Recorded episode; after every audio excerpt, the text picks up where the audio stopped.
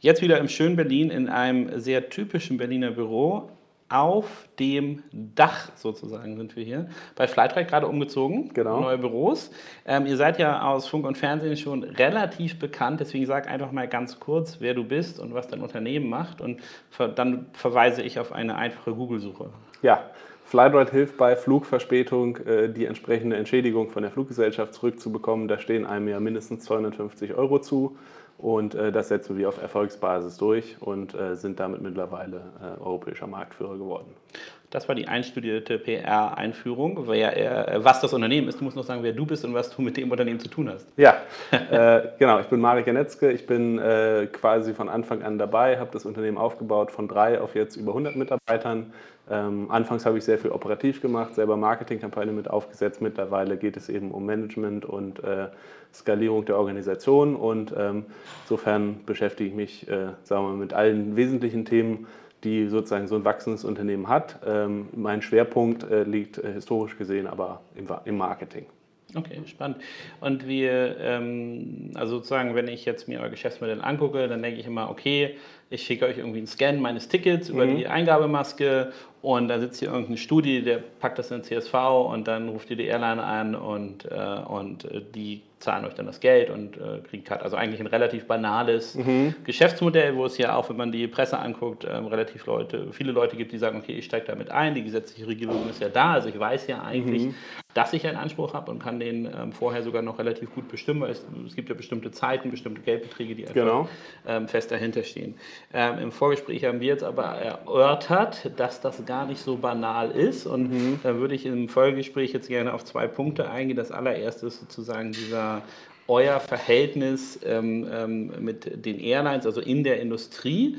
Ähm, das kann man ja sehen aus der, auch der Presse- und Vorinterviews, dass das relativ kontrovers war. Da würde ich gerne wissen, wo steht ihr da jetzt und wie weit seid ihr gekommen? Und die Airline-Industrie hat ja auch viele Problemchen. Ähm, äh, darüber könnten wir nochmal sprechen. Und dann im zweiten Schritt würde ich aber dann auch gerne wissen von eurem Geschäftsmodell, ähm, was ist da eigentlich so, wie du so schön ausgedrückt hast, unter der Haube? Ähm, Ja. Ist es mehr als eine CSV-Datei und ein Student bei 100 Mitarbeitern? Da Genau. erwarte ich das mal, aus den vielen Studenten. Ähm, daher, ähm, aber lass uns mit dem ersten Themenbereich ähm, beginnen. Äh, die Airlines, hassen die euch noch oder nur noch mögen sie euch nicht? Ja, also sagen wir mal, es ist, glaube ich, eine Hassliebe. Ja? Ähm, und so sehen wir das auch. Wir arbeiten im Grunde mit einer Mischung aus, äh, äh, würde ich sagen, Zuckerbrot und Peitsche. Ähm, weil letztendlich geht es halt darum, es ist eine EU-Fluggastrechteverordnung. Die Rechtslage ist eigentlich sehr klar. Ne? Steht halt relativ klar im Gesetz, äh, mehr als drei Stunden Verspätung, 250 Euro bis 600 Euro. Ähm, Das Problem ist aber, die Fluggesellschaften versuchen eben häufig, sich mit dem außergewöhnlichen Umstand rauszureden. Ne, Das heißt, sie sagen halt, es war höhere Gewalt, es war äh, Streik, Bombendrohung, schlechtes Wetter. Also jetzt war ja gerade Sturmtief Xavier, hat ja alles kaputt gehauen, die Bahn zerstört und wahrscheinlich auch Flüge verspätet. Da können die dann einfach sagen, pass auf, höhere Gewalt, können wir nichts für, lies unsere, also können sie das selber in ihrer AGB festlegen, wofür sie die äh, bezahlen oder ist das in dieser Fluggastverordnung der EU dann schon Äh, äh, das war halt am Anfang sehr unklar, weil die Fluggastverordnung nur sagt, höhere Gewalt ist ausgeschlossen. Und das ist eben schon der erste Punkt, der sich über die Jahre erst durch die Rechtsprechung entwickelt hat. Und da haben wir halt auch schon selber viele EuGH-Urteile ähm, erstritten, wo man dann eben klären muss, ist jetzt Vogelschlag zum Beispiel ein außergewöhnlicher Umstand oder kommt es so häufig vor, dass die Airline das in ihrem Operations Manual vorsehen muss? Oder Was ist die Antwort Pilot für die Vögel? Sind die Vögel außergewöhnlich oder nicht? Ja, Vögel ist gerade noch auf äh, EuGH-Ebene in Klärung. Okay. Äh, das, deswegen habe ich es jetzt als Sonderfall genannt. Aber sag mal, ganz banales Beispiel, wenn jetzt äh, zum Beispiel die Crew krank ist. Ja, da- darauf muss sich eine Airline einstellen und im Zweifelsfall Ersatzpersonal bereithalten, äh, weil das, jemand krank wird, kann immer mal sein.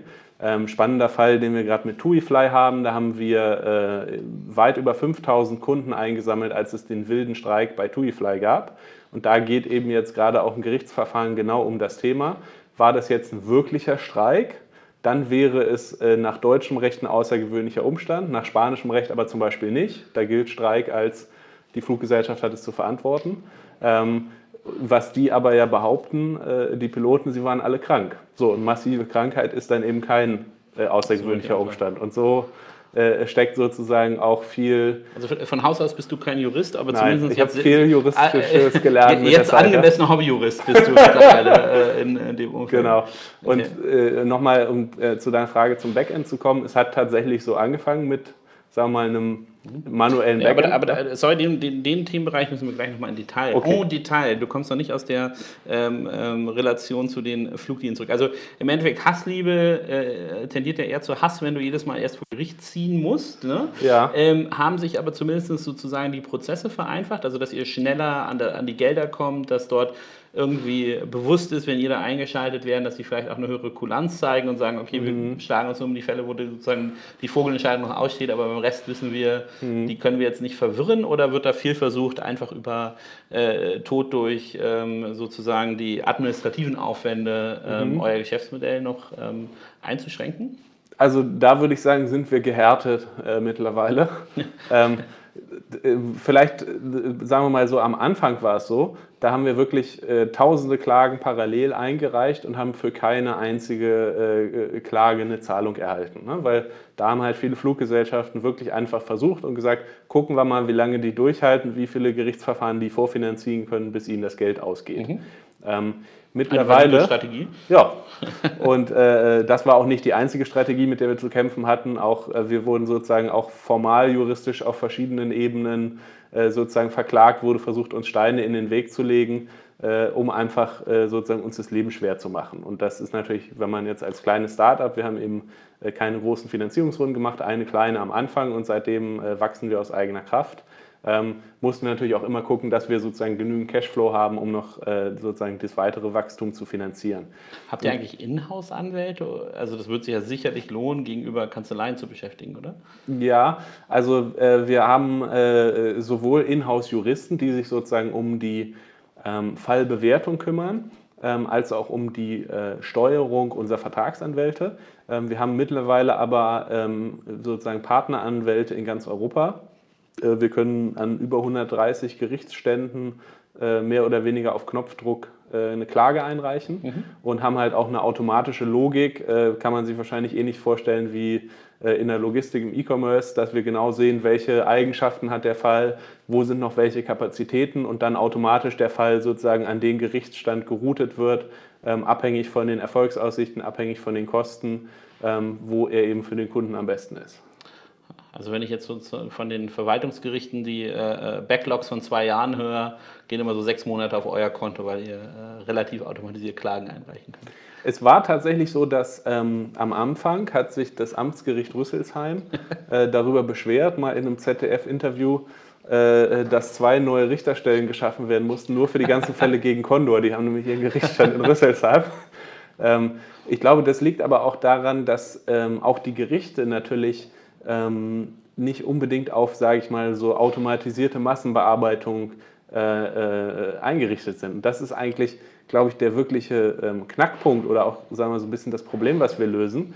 Ähm, eine Forderung von 250 Euro ist auf klassische Art und Weise kaum wirtschaftlich durchzusetzen. Ne? Wenn man jetzt, sagen wir mal, zum Anwalt um die Ecke geht, der sonst auch alle kleineren äh, Fragen macht, der hat eben keine Ahnung von Reiserecht, der muss sich da erstmal teuer einlesen und quasi im Einzelfall sich Reiserechtskommentare anschauen und so weiter. Im schlechtesten Fall zahlst du dafür die Erstberatung. Und ist es dann nicht auch so, dass, also ähm, bündelt ihr die irgendwie? Oder weil Gerichte können die doch auch wegen Mangels Masse einfach sagen, komm, weg oder ähm, ähm also wir setzen das typischerweise eben erstmal auf Amtsgerichtsebene durch. Mhm. Also meistens haben wir dann mit Amtsgerichten zu tun. Häufig gibt es dann eben nochmal, sag mal, wenn dann eine wesentliche Frage, war das jetzt ein außergewöhnlicher Umstand oder nicht, ähm, geht das dann nochmal auf Wiedervorlage in höhere Instanzen. Ähm, und sozusagen dieses ähm, Wissen aus den Gerichtsverfahren, das haben wir dann halt auch mit der Zeit immer weiter in unser System mit reingebracht. Und also, sagen wir mal, fast alle Fragen, die da bisher so offen waren, sind uns dann schon mal begegnet. Ne? Also, dann gibt es halt die lustigsten Fallkonstellationen. Der Pilot hat seine Lizenz vergessen und durfte nicht mitfliegen. Ist das jetzt ein außergewöhnlicher Umstand? Ja oder nein? Ja, es ist einer. Äh, nein, es ist keiner. Also, die Airline muss sozusagen dafür haften. Ähm, oder der Caterer fährt mit dem Wagen. Ja, passiert auch. Ja. Also ich meine, ne, wenn man Millionen Flüge hat. Ja. Ähm, das Problem ist wirklich, ähm, für 250 Euro findet man keinen guten Anwalt, mhm. der sozusagen diesen Fall durchsetzt und auch einen Anreiz hat, sozusagen das in der Masse zu machen. Ja. Und wenn, auch selbst wenn man jetzt zum Reiserechtsspezialisten geht, ne, man kann natürlich die Anwaltskosten haben und sich einen guten Anwalt nehmen und sagen, ich zahle den jetzt aus eigener Tasche, aber dann steht es halt nicht mehr im Verhältnis zu dem, was man rausbekommen kann. Mhm. Und das ist, glaube ich, auch so ein Knackpunkt, den es eigentlich auch nicht nur im Bereich Fluggastrechte gibt, sondern in vielen anderen Gebieten. Die EU hat es auch mal als ähm, Rational Disinterest bezeichnet. Verbraucherrechte sind eigentlich kaum durchsetzbar. Ne? Häufig schreibt man dann ein Schreiben vielleicht noch, wenn man irgendwo unfair behandelt wird. Und dann sieht man aber, oh, jetzt wird es kompliziert. Und dann gibt man auf, weil man sagt, okay, Aufwand, Nutzen steht nicht im Verhältnis. Aber es wäre ja wahrscheinlich ähnlich wie im sozusagen im, im Kasso-Verfahren, mhm. ähm, wo du wo ja auch manchmal kleine Beträge hast, aber da ist ja sozusagen die ähm, äh, Auslegung schon richtig. Also du kannst ja dann in irgendeiner Form äh, ein Insolvenzverfahren äh, ähm, erzwingen sozusagen. Mhm. Das ist ja dann bei den Fällen, Fällen, wo es eigentlich unklar ist, ob ich recht habe oder nicht ja. recht habe. Ähm, das wäre dann, das meinst du also. Ne? Also es ist nicht, genau. nicht vergleichbar mit Inkasso, wo ich viele kleine... Genau, Inkasso ist typischerweise ne? unstrittig, ja. da ist eine Rechnung genau. offen, wird nicht bezahlt und wir haben aber äh, zum größten Teil mit strittigen Fällen zu mhm. tun. Man könnte natürlich jetzt sagen, bei uns sind eigentlich auch die meisten Fälle unstrittig, weil klar, aber man muss dagegen eben halten, wenn Fluggesellschaften alle Ansprüche bezahlen würden, die tatsächlich jedes Jahr entstehen. Ne? Wir wissen ja genau, von, von allen Flügen in Europa waren die pünktlich verspätet. Wir wissen ungefähr, wie viele Passagiere da drauf saßen. Sind es ungefähr 4 Milliarden Euro jedes Jahr, die Fluggesellschaften bezahlen müssten. Davon bezahlen sie insgesamt also hat der BDL mal eine Studie rausgegeben, Bund der Luftfahrtunternehmen, 200 Millionen. So, also ihr, ihr da kann man sich halt ausrechnen, in dem Moment, wo die jetzt anfangen ja. würden, alle berechtigten Ansprüche zu zahlen, wäre das ein riesen Schleusenöffnungseffekt, äh, sozusagen ein riesiger Kostenblock, den die eben natürlich nachvollziehbarerweise versuchen zu vermeiden, weil eben die meisten Airline unter, unter massivem Kostendruck stehen. Und das führt eben dazu, dass sie die meisten Ansprüche erstmal ablehnen. Wenn ein normaler Kunde hinschreibt, dann sagen die halt, tut uns leid, es war ein außergewöhnlicher Umstand, äh, äh, hier hast du einen 20 Euro Gutschein vielleicht noch, wenn sie nett sind. Und dann steht man natürlich erstmal da als Verbraucher und sagt sich, okay, was, was mache ich jetzt? Ne? Mhm. Anwalt lohnt sich nicht.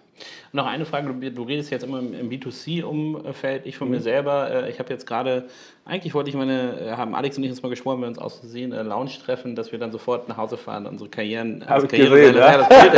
äh, Wir haben uns dann nicht daran gehalten, in, das äh, tut mir sozusagen leid, aber ähm, im Endeffekt haben wir als Firma ziemlich viele Flüge über ja. die Mitarbeiter hinweg. Ähm, wenden sich mittlerweile auch schon Firmen an euch und sagen, komm, wir wollen das hier einmal zentral ähm, äh, rüberkriegen. Ihr kriegt meinetwegen unsere Flugdaten rübergeschoben und immer wenn da was war, wisst ihr das ja, dann ruft uns an oder wie funktioniert das? Genau, das machen wir auch. Das machen wir sowohl mit großen Firmen mhm. ähm, als auch mit großen Online-Reisebüros. Ne, da liegt es ja auch nahe, dass wir automatisch für die Reisebüros äh, immer hunderttausende Flugdatensätze abgleichen und dann ähm, kriegt das Reisebüro die Information und schreibt den Kunden dann direkt an. Schreibt dann lieber Nils, du hast bei uns gebucht den Flug nach New York.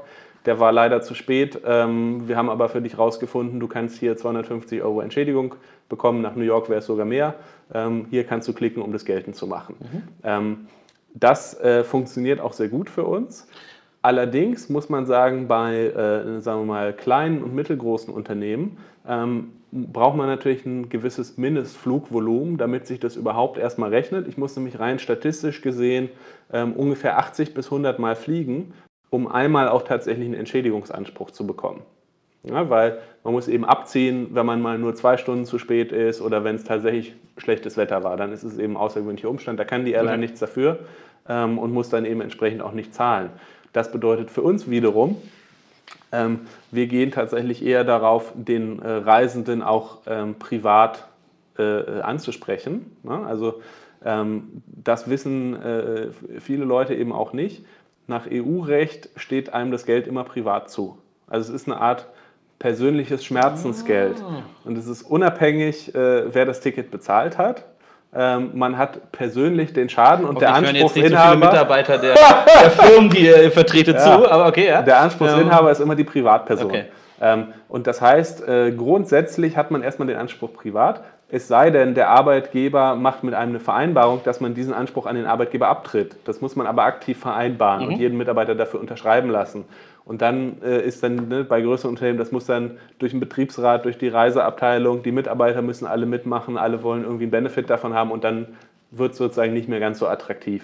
Okay. Ähm, also das. Äh, also euer Fokus eher B2C. Ähm, genau. Und ihr habt ja dann, wenn ihr sozusagen diese Daten automatisiert abgreifen könnt, eigentlich eine perfekte Markteinschätzung für eure Marketingkanäle, oder? Also ihr, ihr wisst, okay, wenn das 4 Milliarden Auszahlungsvolumen sind mhm. und ihr die Flüge und die ungefähren Passagierzahlen kennt, könnt ihr also genau abschätzen, wen ihr wie targeten müsst, um, äh, um diese äh, ja, diese, euch als, als Produktanbieter bei diesen Kunden zu platzieren. Ne? Genau, da hast du völlig recht. Das ist für uns. Ist aber äh, wahrscheinlich einfacher gesagt als getan. Genau, das ist eine, äh, äh, sozusagen marketingmäßig finde ich eine sehr spannende Nuss äh, zu knacken, mhm. ähm, weil unsere Kunden äh, nicht so stark nach klassischen Kriterien zu fassen sind. Also wir haben jetzt nicht, sagen wir mal, Frauen von 25 bis 35, die sich vielleicht für Fashion interessieren, ähm, sondern wir haben halt. Ne, Tarek? Äh, äh, sondern wir haben halt den Durchschnitt, äh, den Mix einer Bevölkerung, den man auch in jedem Flieger sieht. Ja? Mhm. Das heißt, wir haben im Grunde genommen 60 Prozent der Bevölkerung fliegen regelmäßig.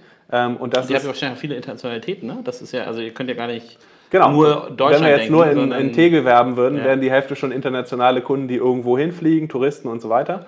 Ähm, und äh, die kannst du nicht unbedingt nach äh, äh nach Geschlecht oder nach Alter ähm, und auch nicht mehr nach Einkommen, weil ich meine, EasyJet, Ryanair, Fliegen wird demokratisiert. Da äh, kann man auch nicht unbedingt sagen, das sind nur Leute mit sehr hohem Einkommen. Klar gibt es gewisse Affinitäten. Und man kann auch äh, sagen, dass Demokratisierung nicht immer gut ist, vor allem wenn es das Fluggeschäft trifft. ja, muss man sehen. Muss ja. man sehen. Ähm, Okay, also die Targeting äh, auf jeden Fall schwierig, weil, weil ein großer Schnitt. Gibt es da irgendwelche Aggregatoren, die man benutzt? Du hattest Reisebüros erwähnt. Gibt es da noch andere, wo man, ähm, wo man diese Nuss knacken kann? Also wir überlegen uns halt ständig, wo können wir den Reisen entlang der Reisekette irgendwo bekommen. Und die Herausforderung ist dann aber, dass natürlich wir sozusagen auf der einen Seite eine sehr breite Zielgruppe haben, die wir irgendwie versuchen mit der Botschaft zu erreichen, auf der anderen Seite aber eine, immer nur ein sehr kleiner Teil der Kunden auch tatsächlich innerhalb von einer äh, gewissen äh, Zeit in der Vergangenheit auch ein Problem hatte. Ja, das heißt, wenn du vor drei oder vier Jahren eine Verspätung hattest, erinnerst du dich wahrscheinlich nicht mehr so genau daran, mhm. dass du jetzt noch den Antrieb hättest, den Anspruch äh, äh geltend zu machen. Äh, wenn es vielleicht zwei Monate her ist und du hast dich geärgert und während, dann während der Zeit nichts gemacht, dann denkst du vielleicht, okay, jetzt gebe ich es noch ein. Ähm, das heißt, von jeder Marketingaktivität haben wir natürlich schon mal automatisch einfach einen gewissen Streuverlust, ähm, weil man bei uns ja nur Kunde werden kann, wenn man auch einen Anspruch hat. Also auch der Unterschied ja. zu sag ich mal, ein neues Paar Schuhe, wenn es ausreichend günstig ist oder ausreichend schön, kann ich immer noch mal gebrauchen, wenn der Preis stimmt. Das ist bei uns halt nicht der Fall. Ne? Okay, das stimmt. Man, man, muss einen berechtigten Anspruch haben. Ähm, sehr spannend, also sozusagen zeitnahen Anlass muss ich jetzt auch fragen. Wir haben äh, eben im Vorabgespräch auch schon geklärt, ähm, was passiert mit euren offenen Forderungen mit Air Berlin? Ja, also Air Berlin ist insolvent. Insolvent heißt zahlungsunfähig. Ähm, man muss differenzieren.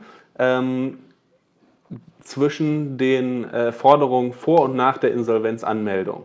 Ähm, bei den Forderungen vor der Insolvenzanmeldung gehen wir davon aus, dass wir im Prinzip sagen wir mal, die, die offenen Altfälle, äh, dass das in, der, äh, in den ganz normalen äh, äh, Insolvenzforderungen landet und da wird es dann wahrscheinlich irgendeine Quote geben. Mhm. Da, ne, also wenn Masse noch da ist, dann... Genau, so. Und da wird es halt irgendeine Quote geben, da erwarten wir jetzt aber nicht besonders viel. Mhm. Ähm, dann haben wir aber noch die Forderungen aus dem laufenden Flugbetrieb. Ja, also ich weiß, ich habe jetzt das Datum nicht im Kopf, aber seit sozusagen Insolvenz angemeldet wurde und dann gesagt wurde, wir setzen den Flugbetrieb weiter fort, das war eben etwas, was historisch eine sehr einmalige Sache war, weil es gab eben bisher noch nicht, dass eine Airline insolvent war und dann nochmal mit Geld gestützt wurde, um dann noch weiter den Betrieb aufrechtzuerhalten. Also ich sehe noch mehr Gerichtsverfahren in der Zukunft.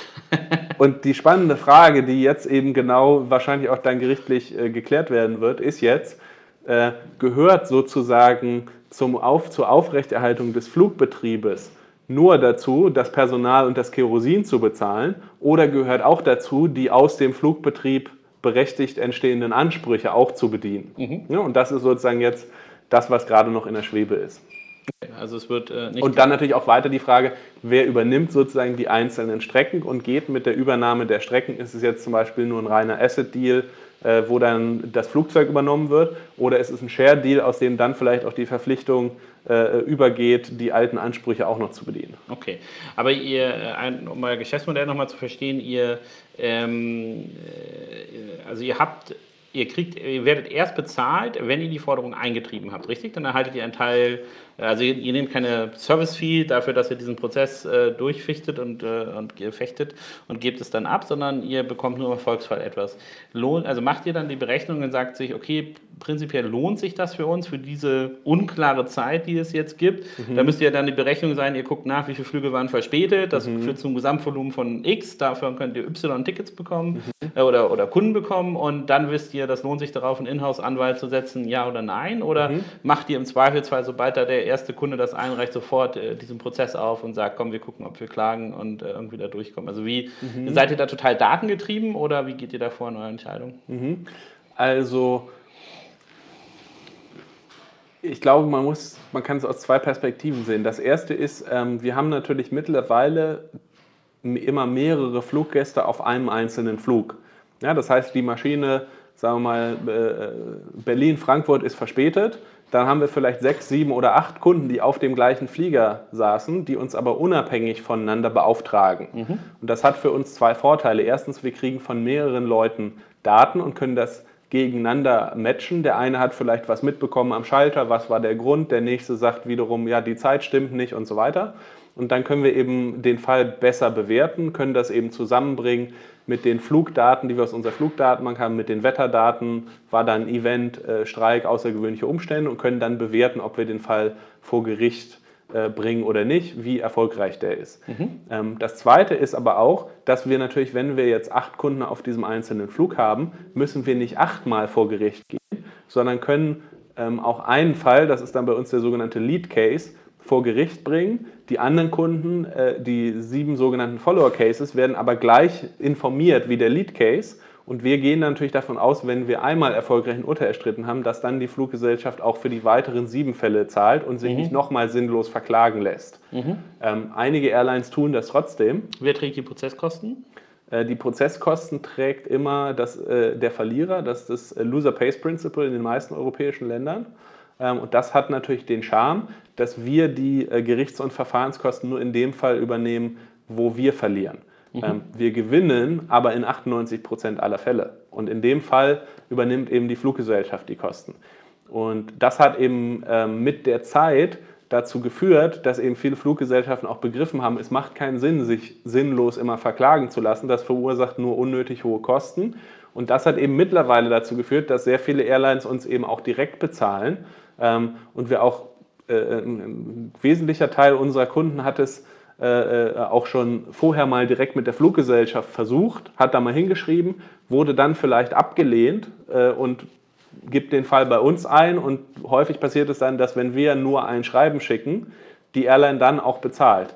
Das liegt aber vor allem daran, weil wir uns eben mit mittlerweile über 40.000 Gerichtsverfahren die äh, Reputation aufgebaut haben, dass wir auch dass ihr klagen. seid. Ja. Okay, spannend. Also die, ähm, äh, okay, verstehe ich. Und nochmal ganz kurz, ähm, äh, du musst mich nochmal schulen in meinen Fluggastrechten. Ähm, ich war äh, in Stuttgart äh, gestern, ja, gestern bin ich in Stuttgart mhm. gewesen und dann äh, war da ein armes älteres Ehepaar und äh, weil hier in Hamburg umgebaut wird, konnte die niemand zum Flugzeug bringen. Ja. Deswegen sind wir eine Stunde verspätet abgeflogen. Ja. Ähm, der hat aber, glaube ich, noch so 15 Minuten rausge, äh, rausgeflogen. Und als ich dann gelandet bin und auf die Ankunftstafel geguckt habe, stand da nur noch 10 Minuten. Mhm. Ähm, obwohl es sozusagen meiner Meinung nach effektiv eine äh, längere Verspätung war von dem, wo wir ursprünglich ankommen mhm. sollten. Führt euer Agieren dazu, dass sozusagen versucht wird, auch innerhalb der Airlines, dass sie meinetwegen, gut, das, das Vernünftigste wäre ja, sie fliegen dann schneller, um diese Verspätung einzuholen. Mhm. Oder versuchen sie dann auch, gibt es auch Tricks, dass du dann sagst, okay, wenn das Flugzeug in den Hamburger Luftraum gekommen ist, kannst du schon gelandet sagen, auch wenn dann zehn Minuten später. Also ja. merkt ihr, dass sowas auch eingesetzt wird, um diese. Ja, absolut. Also das ist sozusagen auch der Kern sozusagen des, des juristischen Wissens, was auch sozusagen bei uns im Team ist, aber auch im System steckt. Ähm, da gab es zum Beispiel lange Streit darüber, zählt die sogenannte On-Block-Zeit, also dann, wenn das Flugzeug aufhört zu rollen und der Stopp-Block davor gesetzt wird, mhm. oder zählt eigentlich die Zeit, wo die Tür aufgeht. Und dann hat, glaube ich, vor anderthalb Jahren mal ein Gericht entschieden, es zählt eigentlich die Zeit, wo die Tür aufgeht, weil dazwischen kann noch mal eine Viertelstunde Zeit liegen. Ich habe schon deutlich länger auf irgendwelchen Rollfeldern rumgehangen als äh, also genau. Das ist ja so ein Trick, das Flugzeug landet und du, ja. die Busse sind nicht da oder ja, ja, genau. irgendwas. Ne? Also Absolut, da, genau. Und das ist sozusagen. Das ist gerade in Hamburg ein Riesenproblem, weil die da gerade bauen, die Gangways zu sind äh, und äh, anscheinend haben sie so nicht geschafft, neue Busse anzuschaffen. Ähm, da steht man manchmal schon deutlich länger als eine Viertelstunde. Also das zählt, wenn die Tür aufgeht. Was ist denn, wenn sie die Leitern ranmachen, die Türen aufmachen, aber die Leute nicht rauslassen? Das weiß ich nicht, Aha. aber ich kann mir vorstellen, dass es dazu auch schon, auch schon Fälle gab. Ähm, aber sozusagen, es ist im Grunde genommen, äh, versuchen eben Airlines sich da äh, häufig drum zu winden mhm. in irgendeiner Art und Weise. Und ja, mittlerweile, bei 4 Milliarden ist es kein Wunder, ne? würde ich auch winden. Genau. Und mittlerweile haben aber viele eben auch verstanden, dass es Sinn macht. Und mit vielen äh, Fluggesellschaften haben wir halt auch mittlerweile ein gutes partnerschaftliches Verhältnis ähm, schicken uns äh, Listen hin und her oder haben sogar eine Schnittstelle, weil letztendlich, was man auch nicht vergessen darf, wir machen denen halt die Arbeit auch deutlich leichter. Ne? Also, weil letztendlich wir haben ähm, automatischen Entschädigungsrechner gebaut, wo man auf unsere Internetseite gehen kann, nur eine Flugnummer und Datum eingibt und dann kriegt man automatisch schon eine, eine Einschätzung der Erfolgsaussichten. Äh, dann braucht man nicht zum Anwalt gehen und eine Erstberatung äh, äh beauftragen, die Geld kosten würde. Und vor allem sagen wir eben auch äh, äh, vielen, vielen Kunden bei uns im äh, Checkout-Prozess, tut uns leid, aber du hast in diesem Fall wahrscheinlich keinen Anspruch. Zum Beispiel, weil du hattest nur eine Stunde Verspätung, zum Beispiel, weil es ein außergewöhnlicher Umstand war. Und das sind natürlich alles, äh, äh, sagen wir mal, Anfragen, die wir dann auch bei der Airline im Customer Care äh, wegnehmen, die da gar nicht auftauchen. Ne? Also sagen wir mal, für zehn aufgeregte Rentner, die vielleicht bei der Lufthansa anrufen, äh, äh, liefern wir sozusagen ein oder zwei Fälle, aber in einer sehr strukturierten Form äh, als standardisierter Brief vorgeprüft und so weiter. Das macht halt also den Prozess wir viel zum, einfacher. Wir kommen zum Aspekt der Liebe in der Hassliebe. Genau. Also äh, auch das hat sich durchgesetzt mit eurer sozusagen Streitfähigkeit, kommt aber dann auch eine Akzeptanz ähm, einher. Ähm, was aber natürlich auch für eure, wahrscheinlich für eure Mitbewerber eine ganz gute Idee ist, äh, weil ihr sozusagen als Vorkämpfer viel investieren musstet, zumindest Zeit und Nerven um, äh, und Vorfinanzierung, um diesen Status überhaupt mal zu erreichen, dass es dort eine professionellere Vertretung äh, der Verbraucherrechte gibt. Mhm. Jetzt kommen wir ja zum, zum zweiten Abschnitt. Du hast gesagt System und so, also doch mhm. nicht CSV-Datei oder kannst du das mal ein bisschen erläutern? Genau, also angefangen hat es natürlich ganz äh, sozusagen ganz klein. Wir hatten quasi äh, unser Backend war äh, äh, eine juristische Werkstudentin, die die Fälle am Anfang äh, manuell bearbeitet hat. Und da haben wir halt erstmal gesehen, okay, da ist sozusagen eine gewisse Nachfrage da und das ist möglicherweise eben äh, sozusagen löst ein echtes äh, Problem.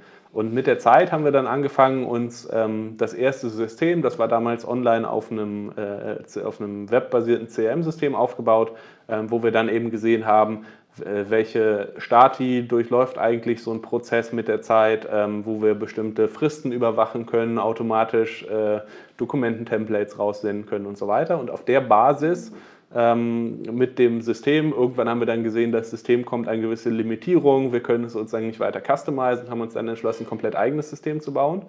Und mit dem System decken wir im Prinzip die gesamte Prozesskette ähm, ab. Und das ist eine Mischung aus ähm, ERP-System, CRM-System und Prozessmanagement. Ja, das heißt, im Grunde genommen, was passiert? Der Kunde gibt einen Fall ein in das System, der kommt bei uns im Backend an und dann wird automatisch schon ein Großteil der Fälle geprüft, was passiert damit. Ähm, es geht automatisch eine Einladung an den Kunden raus, uns eine digitale Unterschrift zu geben. Der Kunde hat die Wahl, auf verschiedensten Kanälen zu unterschreiben, ähm, kann sozusagen uns das per Post schicken, kann digital unterschreiben, sozusagen hängt auch ein bisschen vom Land ab, wo die digitale Unterschrift mhm ähm, entsprechend anwendbar ist. Ich, ich, nehme an, der Prozess muss wirklich hieb- und stichfest sein, damit ihr äh, eure Klagen, also formal juristisch haben die Airlines versucht, euch anzugreifen, wo sie nur können. Genau, und auch das ist, ähm, glaube ich, ein wesentlicher Teil an ähm, Innovation. Ich glaube, ein gutes Beispiel ist auch ID Now, mhm. ähm, ne? also digitale äh, Identifikation, Postident sozusagen ähm, remote die ja auch sehr stark damit zu kämpfen haben, eine wirksame Identifizierung, eine wirksame digitale ähm, Unterschrift, die auch vor Gericht standhält, ähm, durchzusetzen. Und wir haben es eben ähm, auch im Rahmen unseres Produktes Flight Right Now geschafft, erstmals eine Anwaltsbeauftrage und eine Anwaltsvollmacht komplett digital ähm, in einen digitalen Prozess zu gießen. Und ähm, also sozusagen die, diese Prozesse, die du beschreibst, wir haben ja gerade eine große Welle von Fintech-Gründung, aber mhm. einher mit, gerade mit Fintech-Gründung geht ja auch der ganze Legal Tech-Bereich. Mhm. Ähm, und wenn man sich jetzt, die New York Times, glaube ich, veröffentlicht haben so Listen von Prozessen, äh, von Unternehmen, die als erstes durch die Digitalisierung, äh, Digitalisierung eigentlich komplett wegfallen. Mhm. Ein Großteil, also Steuerberater sind, glaube ich, Nummer eins, und aber kurz danach kommen auch Anwälte, weil vieles, was sie tun, ist ja tatsächlich ein standardisierter Bausteinprozess, also mhm. selbst Gesellschaftsrechte in großen Teilen, also wenn ich mhm. mit sozusagen bei mehreren gesellschaftlichen rechtlichen Vorgängen, die ich habe, da sind ja die Artikel wirklich gleich. Ja? Also, das mhm. ist, also das ist ein Prozess, wo eigentlich nicht ein hochbezahlter 400 Euro die Stunde mhm. Mensch sitzen müsste ja. oder 380 Euro Stunde. Ähm, äh, das ist also ein Punkt, womit ihr euch sehr, sehr, sehr viel auseinandersetzen musstet, aus der Not heraus, dass eure Forderungssummen klein sind, richtig? Genau. Also ich würde sagen, als klassischer Anwalt mit manueller Arbeitsweise lohnt es sich nicht, massenhaft 250 Euro Fälle zu machen. Und mhm. durch eben einen sehr hohen Automatisierungsgrad, ähm, alles, was da passiert, von die Vollmacht einholen. Das würde klassischerweise die Sekretärin machen, Brief rausschicken, wieder einscannen, in RA Mikro eine Akte anlegen, das Dokument hinterlegen und so. Das natürlich lohnt sich nicht für kleine Forderungen. Mhm. Und deswegen würde ich sagen, dadurch, dass wir eben diesen Prozess äh, komplett digital haben und auch äh, ähm, den für den Kunden so bequem gemacht haben, dass der Kunde auch sagt, ja, ich mache das ja alles digital, dadurch ist es überhaupt erst möglich, auch so viel Kleinstforderungen trotzdem wirtschaftlich durchzusetzen. Also wenn wir das jetzt auf ähm, Verbraucherrecht äh, mhm. beziehen, also sagen wir mal, das irgendein Lebensmittelskandal, die Eier wieder, ja, mhm. äh, da würde dann jedem Verbraucher, der diese Eier gekauft hat, eine Entschädigung wegen blablablups, wegen äh, Nervosität zustehen aus dem Verbraucherrecht. Mhm. Sagen wir jetzt mal einfach 50 Euro. Ja. Die wäre uneintreibbar für den normalen Durchschnittsverbraucher, aber das wäre ein Prozess, den ihr auch hunderttausendfach abbilden könntet. Also ähm, ähm in Amerika gibt es immer diese Sammelklagen, ne, wo sich so ganz mhm. viele Verbraucher zusammentun. Da sind natürlich ganz andere Streitwerte dahinter. Mhm. Aber das wäre sozusagen das deutsche Sammelklagenmodell, was ihr machen könntet oder durchsetzen könntet? Ja, also äh, juristisch gesehen gibt es ja keine Sammelklage in Deutschland. Man müsste dann eigentlich. Ich bin kein Hobbyjurist. Ja, äh, müsste man sozusagen eigentlich äh, eine Sammelklage machen. Die rechtliche Grundlage fehlt aber dafür. Ja. Da gibt es auch immer wieder Debatten darüber, ob das jetzt Sinn macht oder nicht, eine Sammelklage also, einzuführen. Dieselskandal wäre ja sozusagen genau. premieres äh, äh, Beispiel, wo ähm, der amerikanische Verbraucher großzügig entschädigt und äh, mit ihm sehr gut umgegangen wird. Ja. Äh, und äh, die deutschen Autokonzerne zeigen ja dem deutschen äh, Verbraucher im Endeffekt ein Vogel, obwohl wahrscheinlich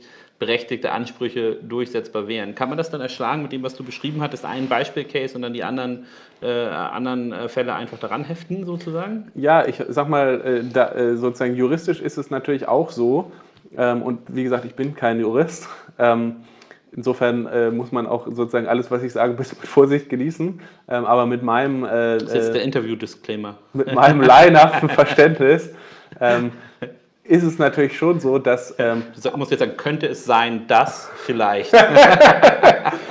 ist es natürlich äh, so, dass wenn nur ein Amtsgericht einmal urteilt, dass in dem Fall zu zahlen ist, heißt es nicht automatisch, dass der zweite Fall auch zu zahlen ist. Mhm. Ja, das heißt sozusagen, der Richter hat ja schon eine gewisse Freiheit, auch dann im anderen Fall zu sagen, ich entscheide anders, wenn es zum Beispiel bei einem anderen Richter landet oder anders vorgetragen wird.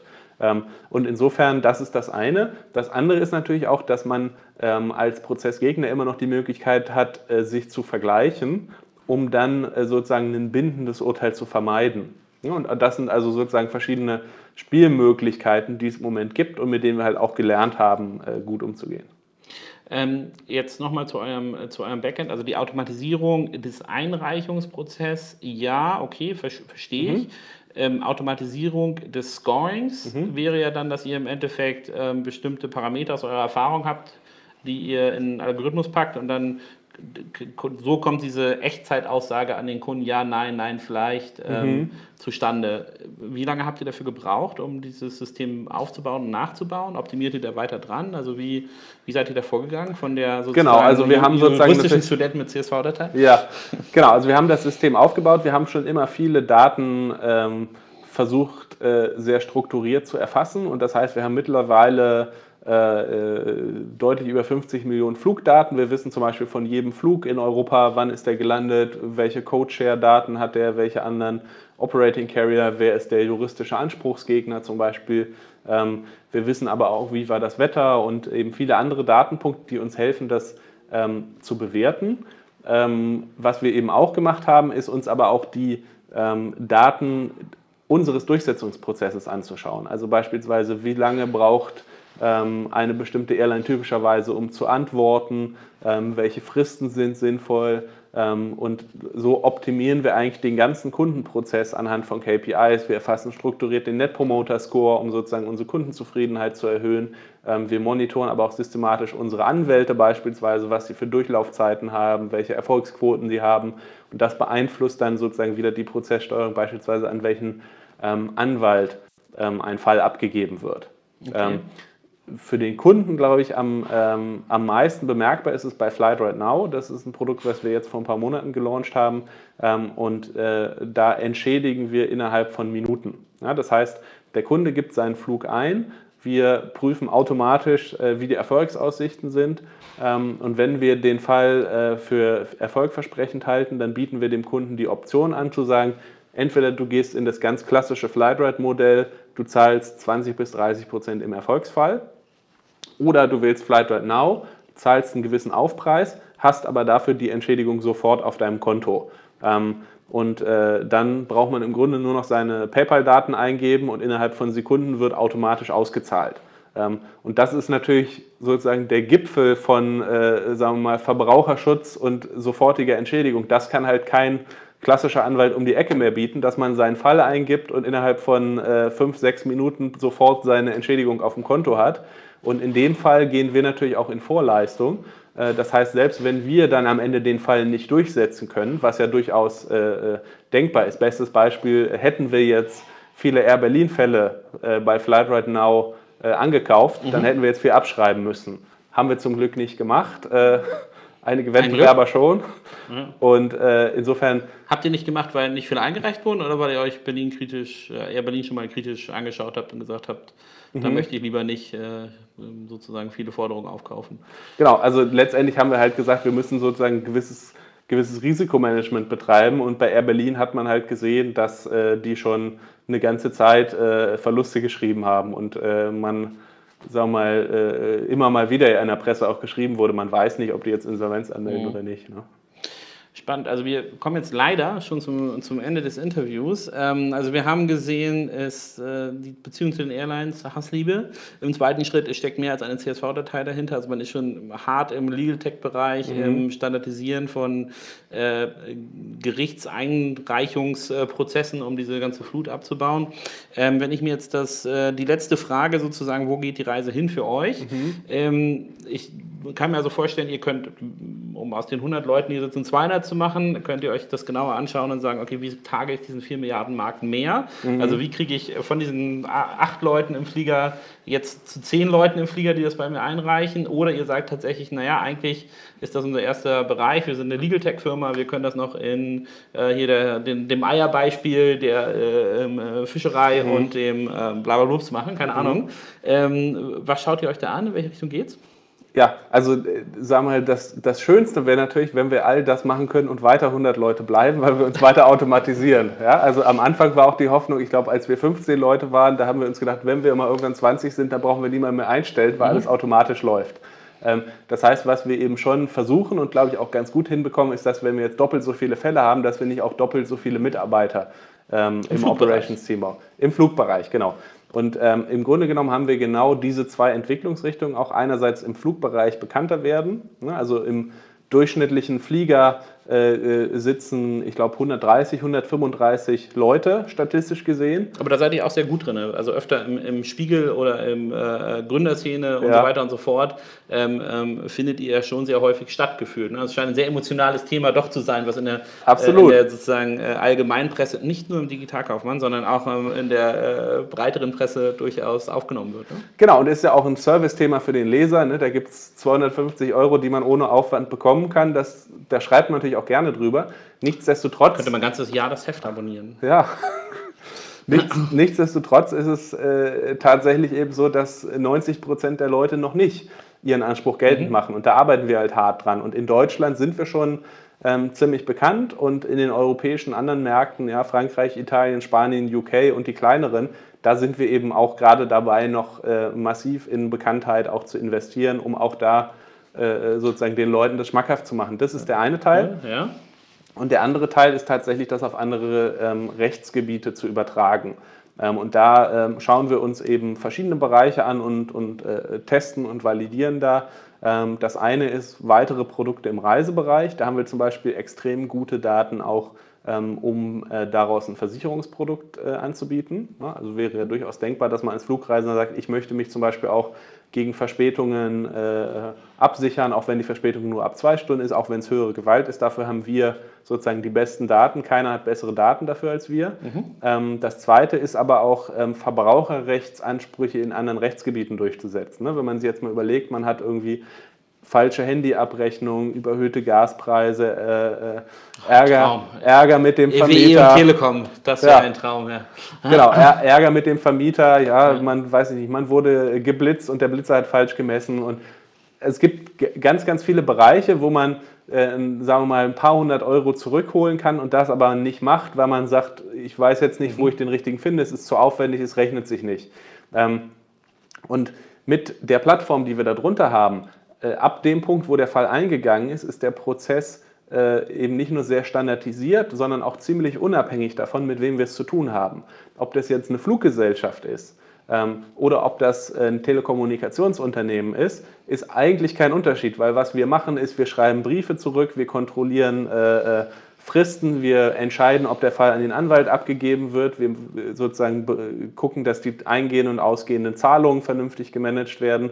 Das heißt, es ist relativ leicht auch auf andere Rechtsgebiete zu übertragen, weil wir eben im Grunde nur am Anfang den ersten Teil äh, austauschen müssen. Und insofern sind wir auch immer in dem Spagat, konzentrieren wir uns jetzt auf den sehr, sehr großen und auch sehr, sehr stark wachsenden Markt oder gehen wir eben auch in die anderen Bereiche, die mhm. nicht so stark abgedeckt sind. Und im Grunde machen wir eben äh, beides und versuchen da einen gesunden Ausgleich zu finden. Also wir sehen uns im Januar, Februar 2018 wieder, wo du dann mal über einen der Bereiche sprichst, den ihr euch gerade genauer anguckt. Sehr gerne. Und ähm, natürlich auch äh, weiterhin gespannt, wie sich das im Flugbereich entwickeln wird. Aber ähm, gerade dieser, ähm, äh, dieses Schlagwort Legal Tech sozusagen, also das Ausweiten auf andere ähm, Fälle, finde ich super interessant. Ähm, ich wünsche dir auf jeden Fall viel Glück und viel Spaß dabei und wir Vielen sprechen Dank. uns auf jeden Fall wieder. Ne? Ja. Dankeschön.